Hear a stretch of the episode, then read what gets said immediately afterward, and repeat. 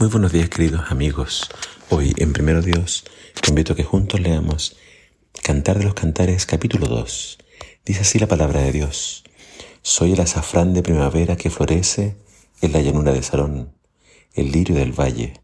Como un lirio entre los cardos es mi amada entre las jóvenes, como el manzano más selecto del huerto es mi amante entre los jóvenes. Me siento bajo su sombra placentera y saboreo sus deliciosos frutos. Él me escolta hasta la sala de banquetes. Es evidente lo mucho que me ama.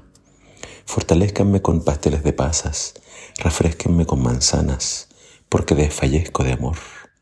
Su brazo izquierdo está debajo de mi cabeza y su brazo derecho me abraza. Prométanme, oh mujeres de Jerusalén, por las gacelas y los ciervos salvajes, que no despertarán el amor hasta que llegue el momento apropiado. Ay, oigo que viene mi amado, Viene saltando por las montañas, brincando por las colinas. Mi amante es como una gacela veloz o un venado joven. Miren, allí está, detrás del muro, asomándose por la ventana, mirando dentro de la habitación. Mi amante me dijo, levántate, amada mía, ven conmigo, mi mujer bella. Mira, el invierno se acabó y las lluvias ya pasaron. Las flores están brotando ha llegado la temporada de los pájaros cantores y el arrullo de las tórtolas llena el aire. Las higueras comienzan a formar su fruto y las vidas fragantes están en flor. Levántate, amada mía, ven conmigo, mi, mi bella mujer. Mi paloma se esconde detrás de las rocas, detrás de un peñasco en el precipicio. Déjame ver tu cara, déjame oír tu voz, pues tu voz es agradable y tu cara es hermosa. Atrapen todos los zorros, esos zorros pequeños, antes de que arruinen el viñedo del amor, porque las vides están en flor. Mi amado es mío y yo soy suya. Él apacienta entre los lirios, antes de que soplen las brisas del amanecer y huyen las sombras de la noche. Regresa a mí, amor mío, como una gacela o un venado joven sobre montes empinados. Acá encontramos varios puntos a destacar importantes.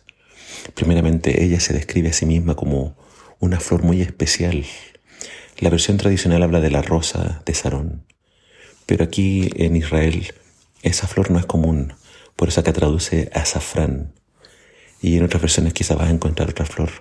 Lo importante es que la mujer se describe a sí misma como una flor no común, una flor muy especial.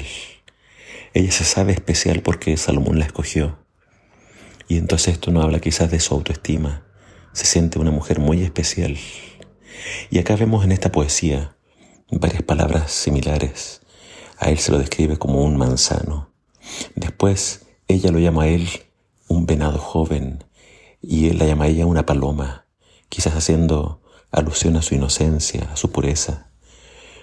Eh, vemos esta poesía entonces eh, una, cantidad de cumplidos.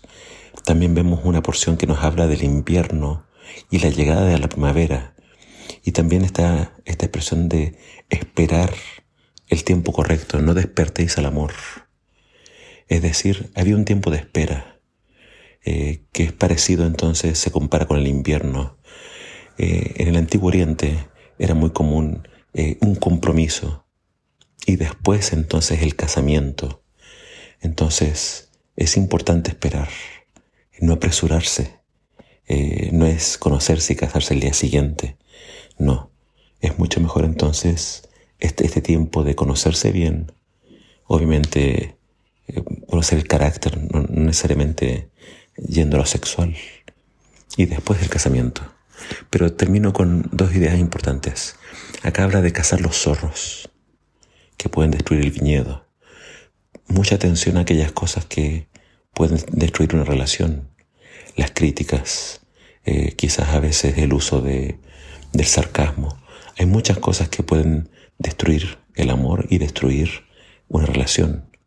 No dejes que eso destruya tu relación. Y número dos, acá al final dice ella, mi amado es mío y yo soy suya. El amor es recíproco. Y acá habla de una relación de igualdad. Eh, aunque él fuera el rey, ella dice, él es mío. Entonces, y yo soy suya. Acá habla de también exclusividad.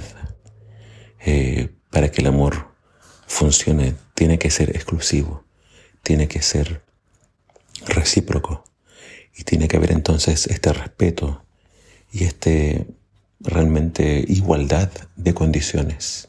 No es que él está allá arriba y ella acá abajo, no. En el amor ellos son iguales. Que Dios nos ayude entonces a seguir estos consejos.